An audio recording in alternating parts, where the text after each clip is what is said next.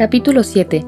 Primeros años en el Carmelo, 1888-1890. El lunes 9 de abril, día en que el Carmelo celebraba la fiesta de la Anunciación, trasladada a causa de la cuaresma, fue el día elegido para mi entrada. La víspera, toda la familia se reunió en torno a la mesa, a la que yo iba a sentarme por última vez. Ay, qué desgarradoras son estas reuniones íntimas, cuando una quisiera pasar inadvertida. Te prodigan las caricias y las palabras más tiernas y te hacen más duro el sacrificio de la separación. Mi querido rey apenas hablaba, pero su mirada se posaba en mí con amor. Mi tía lloraba de vez en cuando y mi tío me dispensaba mil atenciones de cariño.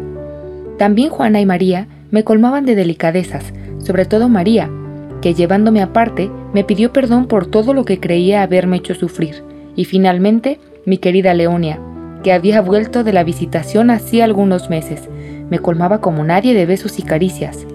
Solo de Celina no he dicho nada. Pero ya puedes imaginarte, madre querida, cómo transcurrió la última noche en que dormimos juntas. En la mañana del gran día, tras echar una última mirada a los guisonets, nido cálido de mi niñez que ya no volvería a ver, partí del brazo de mi querido rey para subir a la montaña del Carmelo. Al igual que la víspera, toda la familia se reunió para escuchar la Santa Misa y recibir la comunión. En cuanto Jesús bajó al corazón de mis parientes queridos, yo no escuché a mi alrededor más que sollozos. Yo fui la única que no lloró, pero sentí latir mi corazón con tanta fuerza que cuando vinieron a decirnos que nos acercáramos a la puerta claustral, me parecía imposible dar un solo paso. Me acerqué, sin embargo, pero preguntándome si no iría a morirme, a causa de los fuertes latidos de mi corazón. ¡Ah, qué momento aquel! Hay que pasar por él para entenderlo. Mi emoción no se tradujo al exterior. Después de abrazar a todos los miembros de mi familia querida, me puse de rodillas ante mi incomparable padre, pidiéndole su bendición. Para dármela, también él se puso de rodillas y me bendijo llorando. El espectáculo de aquel anciano ofreciendo su hija al Señor, cuando aún estaba en la primavera de la vida, tuvo que hacer sonreír a los ángeles. Pocos instantes después, se cerraron tras de mí las puertas del Arca Santa, y recibí los abrazos de las hermanas queridas que me habían hecho de madres y a las que en adelante tomaría por modelo de mis actos. Por fin, mis deseos se veían cumplidos, mi alma sentía una paz tan dulce y tan profunda que no acierto a describirla. Y desde hace siete años y medio esta paz íntima me ha acompañado siempre y no me ha abandonado, ni siquiera en medio de las mayores tribulaciones. Como a todas las postulantes, inmediatamente después de mi entrada, me llevaron al coro. Estaba en penumbra, porque estaba expuesto el Santísimo, y lo primero que atrajo mi mirada fueron los ojos de nuestra Santa Madre Genoveva, que se clavaron en mí. Estuve un momento arrodillada a sus pies, dando gracias a Dios por el don que me concedía de conocer a una santa, y luego seguí a nuestra Madre María de Gonzaga, a los diferentes lugares de la comunidad. Todo me parecía maravilloso. Me creía transportada a un desierto. Nuestra celdita sobre todo me encantaba. Pero la alegría que sentía era una alegría serena. Ni el más ligero céfiro hacía ondular las tranquilas aguas sobre las que navegaba mi barquilla. Ni una sola nube oscurecía mi cielo azul. Sí, me sentía plenamente compensada de todas mis pruebas. Con qué alegría tan honda repetía estas palabras. Estoy aquí para siempre, para siempre. Aquella dicha no era efímera, no se desvanecería con las ilusiones de los primeros días. Las ilusiones. Dios me concedió la gracia de no llevar ninguna al entrar en el Carmelo. Encontré la vida religiosa tal como me la había imaginado. Ningún sacrificio me extrañó. Y sin embargo, tú sabes bien, madre querida, que mis primeros pasos encontraron más espinas que rosas. Sí, el sufrimiento me tendió los brazos y yo me arrojé en ellos con amor, a los pies de Jesús hostia. En el interrogatorio que precedió a mi profesión, declaré lo que venía a hacer en el Carmelo. He venido para salvar almas y sobre todo para orar por los sacerdotes. Cuando se quiere alcanzar una meta, hay que poner los medios para ello. Jesús me hizo comprender que las almas quería dármelas por medio de la cruz, y mi anhelo de sufrir creció a medida que aumentaba el sufrimiento. Durante cinco años este fue mi camino, pero al exterior nada revelaba mi sufrimiento, tanto más doloroso cuanto que solo yo lo conocía. ¿Qué sorpresas nos llevaremos al fin del mundo cuando leamos la historia de las almas y cuántas personas se quedarán asombradas al conocer el camino por el que fue conducida la mía. Confesión con el Padre Pichón. Esto es tan verdad que dos meses después de mi entrada, cuando vino el Padre Pichón para la profesión de Sor María del Sagrado Corazón, se quedó sorprendido al ver lo que Dios estaba obrando en mi alma, y me dijo que, la víspera, al verme hacer oración en el coro, mi fervor le pareció totalmente infantil y muy dulce mi camino. Mi entrevista con el Padre fue para mí un consuelo muy grande, aunque velado por las lágrimas, a causa de la dificultad que encontré para abrirle mi alma. Hice no obstante una confesión general, como nunca la había hecho. Al terminar, el Padre me dijo estas palabras, las más consoladoras que jamás hayan resonado en los oídos de mi alma. En presencia de Dios, de la Santísima Virgen y de todos los santos, declaro que nunca has cometido ni un solo pecado mortal. Y luego añadió, da gracias a Dios por todo lo que hace por ti, pues si te abandonase, en vez de ser un pequeño ángel, serías un pequeño demonio. No, no me costó nada creerlo, sabía lo débil e imperfecta que era, pero la gratitud embargaba mi alma.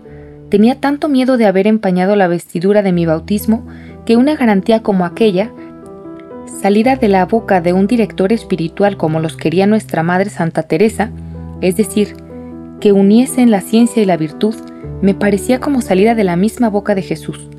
El Padre me dijo también estas palabras que se me grabaron dulcemente en el corazón.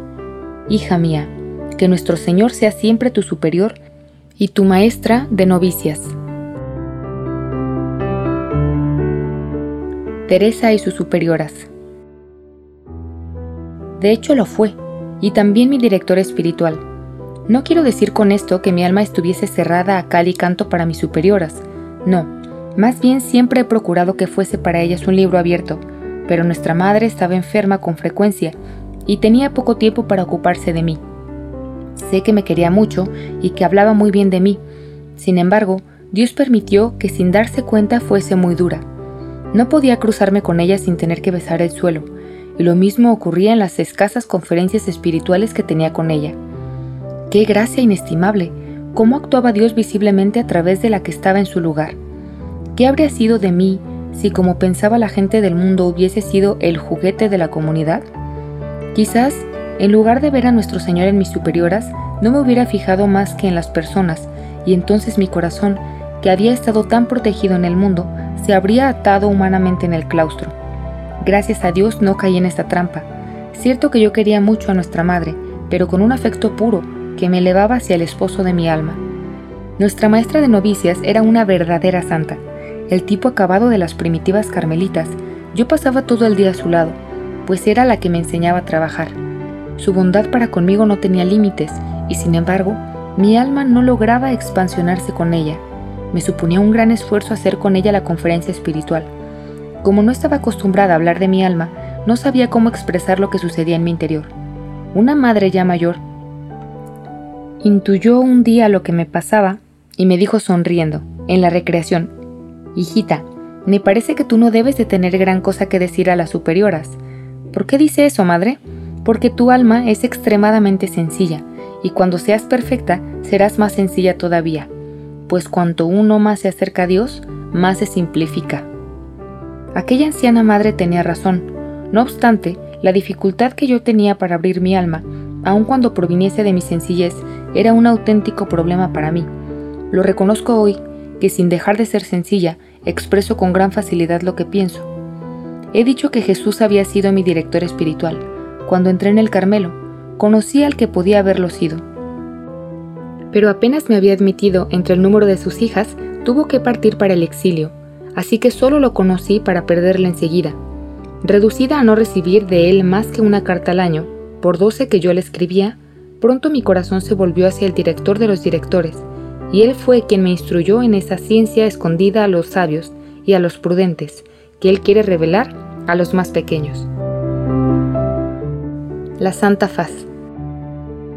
La florecita trasplantada a la montaña del Carmelo tenía que abrirse a la sombra de la cruz. Las lágrimas y la sangre de Jesús fueron su rocío, y su faz adorable velada por el llanto fue su sol. Hasta entonces todavía no había yo sondeado la profundidad de los tesoros escondidos en la Santa Faz, fuiste tú, Madre querida, quien me enseñó a conocerlos. Lo mismo que hacía años nos habías precedido a las demás en el Carmelo, así también fuiste tú la primera en penetrar los misterios de amor ocultos en el rostro de nuestro esposo. Entonces tú me llamaste y comprendí. Comprendí en qué consistía la verdadera gloria. Aquel cuyo reino no es de este mundo, me hizo ver que la verdadera sabiduría consiste en querer ser ignorada y tenida en nada, en cifrar la propia alegría en el desprecio de sí mismo. Sí, yo quería que mi rostro, como el de Jesús, estuviera verdaderamente escondido y que nadie en la tierra me reconociese. Tenía sed de sufrir y de ser olvidada. Qué misericordioso es el camino por donde me ha llevado siempre Dios. Nunca me ha hecho desear algo que luego no me haya concedido. Por eso, su cáliz amargo siempre me ha parecido delicioso. Pasadas las fiestas radiantes del mes de mayo, las fiestas de la profesión y de la toma de velo de nuestra querida María, la mayor de la familia, a quien la más pequeña tuvo la dicha de coronar el día de sus bodas, tenía que visitarnos la tribulación. Ya el año anterior, en el mes de mayo, papá había sufrido un ataque de parálisis en las piernas y la cosa nos preocupó mucho. Pero la fuerte constitución de mi querido rey hizo que se recuperara pronto y nuestros temores desaparecieron. Sin embargo, durante el viaje a Roma, notamos más de una vez que se cansaba fácilmente y que no estaba tan alegre como de costumbre. Lo que yo observé sobre todo fueron los progresos que papá hacía en la perfección. A ejemplo de San Francisco de Sales, había llegado a dominar su impulsividad natural hasta tal punto que parecía tener el temperamento más dulce del mundo. Las cosas de la tierra apenas parecían rozarle, y se sobreponía fácilmente a las contrariedades de la vida. En una palabra, Dios lo inundaba de consuelos, durante sus visitas diarias en el Santísimo, se le llenaban con frecuencia los ojos de lágrimas y su rostro reflejaba una dicha celestial. Cuando Leonia salió de la visitación, no se disgustó ni se quejó a Dios porque no hubiera escuchado las oraciones que le había dirigido para obtener la vocación de su querida hija. Hasta fue a buscarla con cierta alegría. Y he aquí con qué fe aceptó papá la separación de su reinecita. Se la anunció en estos términos a sus amigos de Alenzón. Queridísimos amigos, Teresa, mi reinecita, entró ayer en el Carmelo. Solo Dios puede exigir tal sacrificio. No me tengáis lástima, pues mi corazón rebosa de alegría. Había llegado la hora de que un servidor tan fiel recibiera el premio de sus trabajos, y era justo que su salario fuera parecido al que Dios dio al Rey del Cielo, a su Hijo único. Papá acababa de hacer a Dios ofrenda de un altar, y él fue la víctima escogida para ser inmolada en él con el Cordero sin mancha. Tú ya conoces, Madre querida, nuestras amarguras del mes de junio y sobre todo las del día 24 del año 1888. Esos recuerdos han quedado demasiado grabados en el fondo de nuestros corazones para que haga falta escribirlos. Cuánto sufrimos, Madre querida, y aquello no era más que el principio de nuestra tribulación. Toma de hábito. Entretanto, había llegado la fecha de mi toma de hábito, Fui aprobada por el capítulo conventual, pero ¿cómo pensar en una ceremonia solemne? Ya se hablaba de darme el santo hábito sin hacerme salir de la clausura, cuando se optó por esperar. Contra toda esperanza, nuestro padre querido se repuso de su segundo ataque, y Monseñor fijó la ceremonia para el día 10 de enero. La espera había sido larga, pero también qué hermosa fue la fiesta. No faltó nada, nada, ni siquiera la nieve. No sé si te he hablado ya de mi amor a la nieve, cuando era una niña pequeña, me fascinaba su blancura. Uno de mis mayores deleites era pasearme bajo los copos de nieve. ¿De dónde me venía esta afición a la nieve? Tal vez de que siendo ya una florecita invernal, el primer ropaje con que mis ojos de niña vieron adornada la naturaleza debió ser su manto blanco. Lo cierto es que siempre había deseado que el día de mi toma de hábito la naturaleza estuviese vestida de blanco como yo. La víspera de ese hermoso día, yo miraba tristemente el cielo plomizo, del que de vez en cuando se desprendía una lluvia fina, pero la temperatura era tan suave que ya no esperaba que nevase. A la mañana siguiente el cielo no había cambiado, sin embargo, la fiesta resultó maravillosa y la flor más bella, la más preciosa de todas, fue mi rey querido. Nunca había estado tan guapo y tan digno. Fue la admiración de todo el mundo. Aquel día fue su triunfo, su última fiesta aquí en la tierra había entregado todas sus hijas a Dios, pues cuando Celina le confió su vocación, él había llorado de alegría, y había ido a dar gracias a quien le hacía el honor de tomar para sí a todas sus hijas. Al final de la ceremonia, Monseñor entonó el Te Deum. Un sacerdote trató de advertirle que aquel cántico solo se cantaba en las profesiones, pero ya estaba entonado, y el himno de acción de gracias se cantó hasta el final. ¿No debía ser completa aquella fiesta si en ella se resumían todas las demás? Después de abrazar por última vez a mi rey querido, volví a entrar en la clausura. Lo primero que vi en el claustro fue a mi niño Jesús color rosa, sonriéndome en medio de flores y de luces. Inmediatamente después, mi mirada se posó sobre los copos de nieve. El patio estaba blanco, como yo. Qué delicadeza la de Jesús. En atención a los deseos de su prometida, le regalaba nieve. Nieve. ¿Qué mortal, por poderoso que sea, puede hacer caer nieve del cielo para hechizar a su amada? Tal vez la gente del mundo se hizo esta pregunta. Lo cierto es que la nieve de mi toma de hábito les pareció un pequeño milagro y que toda la ciudad se extrañó. Les pareció rara mi afición por la nieve, tanto mejor. Eso hizo resaltar más la incomprensible condescendencia del esposo de las vírgenes, de ese Dios que siente un cariño especial por los lirios blancos como la nieve. Monseñor entró en clausura después de la ceremonia y estuvo conmigo muy paternal. Creo que estaba orgulloso de que lo hubiera conseguido y decía a todo el mundo que yo era su hijita. Siempre que Su Excelencia volvió a visitarnos después de aquella hermosa fiesta, se mostró muy bueno conmigo. Me acuerdo muy especialmente de su visita con ocasión del centenario de nuestro Padre San Juan de la Cruz. Me tomó la cabeza entre sus manos y me acarició de mil maneras. Nunca me había visto tan honrada. En aquel momento Dios me hizo pensar en las caricias que un día Él me prodigará delante de los ángeles y los santos, de las que me daba ya en este mundo una tenue imagen. Por eso fue muy grande el consuelo que sentí. Enfermedad de papá. Como acabo de decir, la jornada del 10 de enero fue el triunfo de mi rey. Yo la comparo a la entrada de Jesús en Jerusalén, el domingo de Ramos. Su gloria de un día, como la de nuestro divino Maestro, fue seguida de una pasión dolorosa, y esa pasión no fue solo para él. Así como los dolores de Jesús atravesaron como una espada el corazón de su divina madre, así también se desgarraron nuestros corazones ante los sufrimientos de aquel a quien más tiernamente amábamos en la tierra. Recuerdo que en el mes de junio de 1888, cuando empezaron nuestras primeras angustias, yo decía, sufro mucho, pero creo que puedo soportar todavía mayores sufrimientos. No sospechaba, entonces, los que Dios me tenía reservados. No sabía que el 12 de febrero, un mes después de mi toma de hábito, nuestro Padre querido bebería el más amargo, el más humillante de todos los cálices. No, ese día ya no dije que podía sufrir todavía más. Las palabras no pueden expresar nuestras angustias, por eso no intentaré describirlas. Algún día, en el cielo, nos gustará hablar de nuestras gloriosas tribulaciones.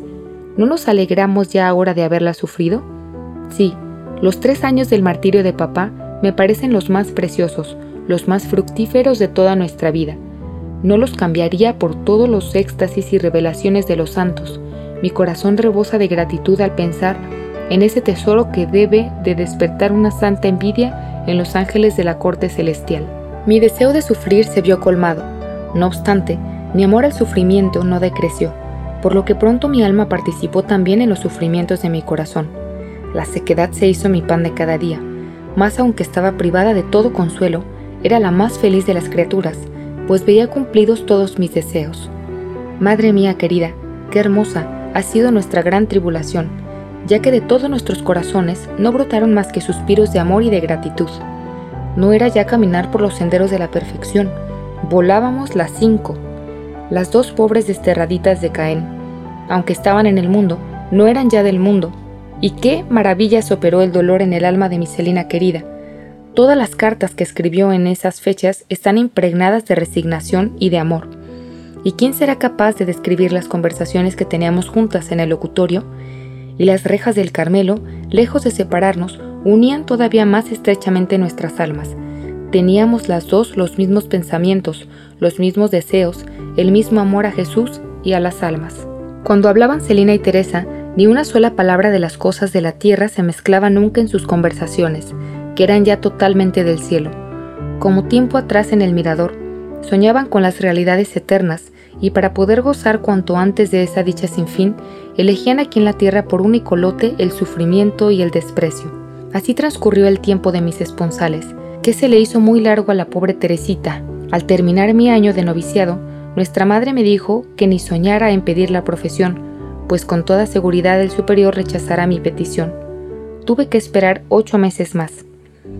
En un primer momento se me hizo muy difícil aceptar ese gran sacrificio, pero pronto se hizo la luz en mi alma. Estaba meditando aquellos días los fundamentos de la vida espiritual del Padre Surín.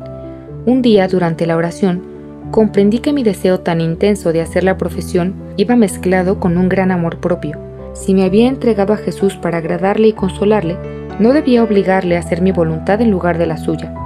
Comprendí también que una prometida debería estar engalanada para el día de sus bodas, y que yo no había hecho nada para ello. Y entonces le dije a Jesús, Dios mío, no te pido pronunciar los santos votos, esperaré todo el tiempo que quieras. Lo único que deseo es que mi unión contigo no se vea diferida por mi culpa. Por eso, voy a poner todo mi empeño en prepararme un hermoso vestido, recamado de piedras preciosas. Cuando tú creas que ya está lo suficientemente rico y adornado, Estoy segura de que ni todas las criaturas juntas podrán impedirte bajar hasta mí para unirme a ti para siempre, amado mío. Pequeñas virtudes. A partir de la toma de hábito, yo había recibido ya abundantes luces sobre la perfección religiosa, especialmente respecto al voto de pobreza. Durante el postulantado, me gustaba tener cosas bonitas para mi uso y encontrar a mano todo lo que necesitaba. Mi director soportaba aquello con paciencia, pues no es amigo de enseñárselo todo a las almas de una vez. Normalmente va dando sus luces poco a poco. Al principio de mi vida espiritual, hacia los 13 o los 14 años, me preguntaba qué progresos tendría que hacer más adelante, pues creía que no podría comprender ya mejor la perfección. Pero no tardé en convencerme de que cuanto más adelanta uno en este camino, más lejos se ve del final. Por eso ahora me resigno a verme siempre imperfecta, y encuentro en ello mi alegría. Vuelvo a las enseñanzas de mi director. Una noche después de completas, busqué en vano nuestra lamparita en las estantes destinados a ese fin. Era tiempo de silencio riguroso, por lo que no podía reclamarla. Supuse que alguna hermana creyendo coger su lámpara había cogido la nuestra, que por cierto yo necesitaba mucho. En vez de disgustarme por verme privada de ella, me alegré mucho, pensando que la pobreza consiste en verse una privada, no solo de las cosas superfluas, sino también de las indispensables. Y de esa manera, en medio de las tinieblas exteriores, fui iluminada interiormente. En esa época me entró un verdadero amor a los objetos más feos e incómodos, y así sentí una gran alegría cuando me quitaron de la celda el precioso cantarillo que tenía, y me dieron en su lugar un cántaro tosco y todo desportillado. Hacía también grandes esfuerzos por no disculparme, lo cual me resultaba muy difícil, sobre todo con nuestra maestra de novicias, a la que no quería ocultarle nada. He aquí mi primera victoria, que no fue grande, pero que me costó mucho. Se encontró roto un vasito colocado detrás de una ventana. Nuestra maestra, creyendo que había sido yo quien lo había tirado, me lo enseñó, diciendo que otra vez tuviera más cuidado. Sin decir nada, besé el suelo y prometí ser más cuidadosa en adelante. Debido a mi poca virtud, estos actos de vencimiento me costaban mucho, y tenía que pensar que en el juicio final todo saldrá a la luz. Me hacía también esta reflexión. Cuando uno cumple con su deber, sin excusarse nunca, nadie lo sabe. Las imperfecciones, por el contrario, se dejan ver enseguida. Me aplicaba sobre todo a la práctica de las virtudes pequeñas, al no tener facilidad para practicar las grandes. Así, por ejemplo, me gustaba plegar las capas que dejaban olvidadas las hermanas y prestarles todos los pequeños servicios que podía. También se me concedió el amor a la mortificación, que era tanto mayor cuanto que no me permitían hacer nada para satisfacerlo. La única mortificación que yo hacía en el mundo, que consistía en no apoyar la espalda cuando me sentaba, me la prohibieron, debido a la propensión que tenía a encorvarme. Claro, que si me hubiesen dado permiso para hacer muchas penitencias, seguramente ese entusiasmo no me habría durado mucho. Las únicas que podía hacer sin pedir permiso consistían en mortificar mi amor propio, lo cual me aprovechaba mucho más que las penitencias corporales. El refectorio, que fue mi oficio nada más tomar el hábito, me ofreció más de una ocasión para poner mi amor propio en su lugar, es decir, debajo de los pies. Es cierto que para mí era una gran alegría, madre querida, estar en el mismo oficio que tú y poder ver de cerca tus virtudes, pero esa misma cercanía era para mí motivo de sufrimiento. No me sentía libre como antaño para decírtelo todo. Teníamos que observar la regla y no podía abrirte mi alma. En una palabra, yo estaba ya en el Carmelo y no en los buissonets bajo el techo paterno. Entretanto, la Santísima Virgen me ayudaba a preparar el vestido de mi alma y en cuanto ese vestido estuvo terminado, los obstáculos desaparecieron solos. Monseñor me envió el permiso que había solicitado, la comunidad me aprobó y se fijó la profesión para el 8 de septiembre. Todo lo que acabo de escribir en pocas palabras requeriría muchas páginas de pormenores y detalles, pero esas páginas no se leerán nunca en la tierra.